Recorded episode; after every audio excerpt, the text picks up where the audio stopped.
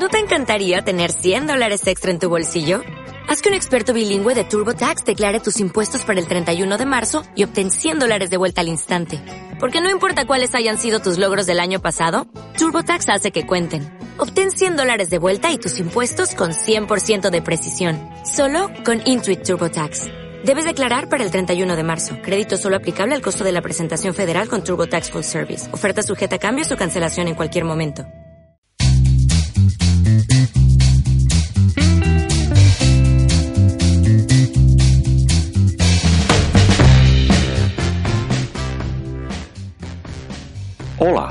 Bienvenidos a los podcasts de la Farmacia de la Mulilla. Llegamos al episodio décimo de los dedicados a la medicación anticoagulante llamada Sintrom. Y lo que vamos a comentar son las precauciones que hay que tener en pacientes que toman, además del Sintrom, otras medicaciones, pues Sintrom puede presentar muchas interacciones con otros medicamentos. Una recomendación general previa es evitar la automedicación. No tome medicamentos por su cuenta.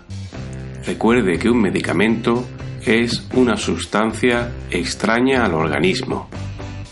Antes de tomar un medicamento, debe haber sido prescrito o indicado por un médico. La automedicación solo conduce a complicar más los problemas de salud y en el caso de estar tomando Sintrom puede hacer que los valores de coagulación no puedan controlarse de forma adecuada. Si necesitamos una medicación para algún dolor agudo, síntomas de malestar general o fiebre, podemos tomar paracetamol, ya que está demostrado que no interfiere con Sintrom y no sobrepasar la dosis de 2 gramos al día. La dosis recomendada es de 500 o 650 miligramos cada 8 horas como máximo.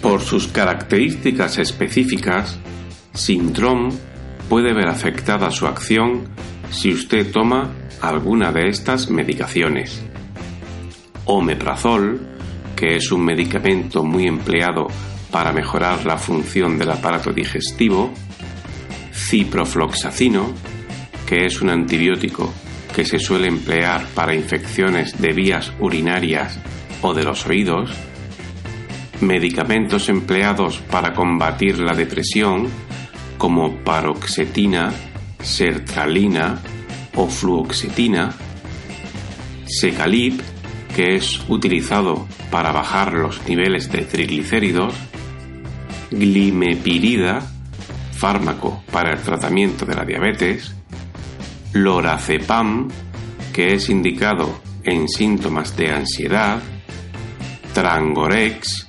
utilizado para mejorar la función cardíaca en caso de padecer arritmias, o tegretol, medicamento de uso muy extendido para el tratamiento de enfermedades que presentan convulsiones. Todos estos medicamentos, destacados por su amplio consumo entre otros, pueden interferir en la acción anticoagulante de Sintrom. En algunas ocasiones harán disminuir su acción y en otras la aumentarán.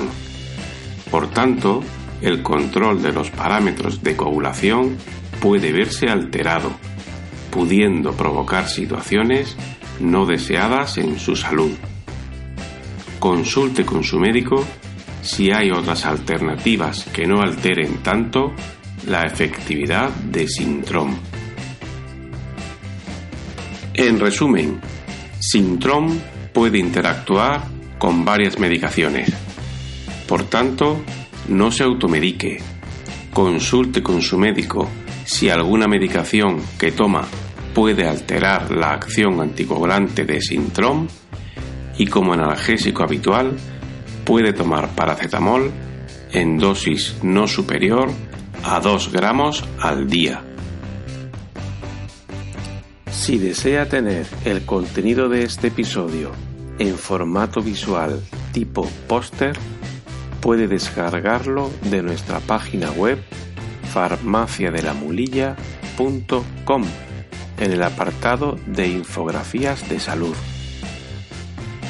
Pues hasta aquí este episodio.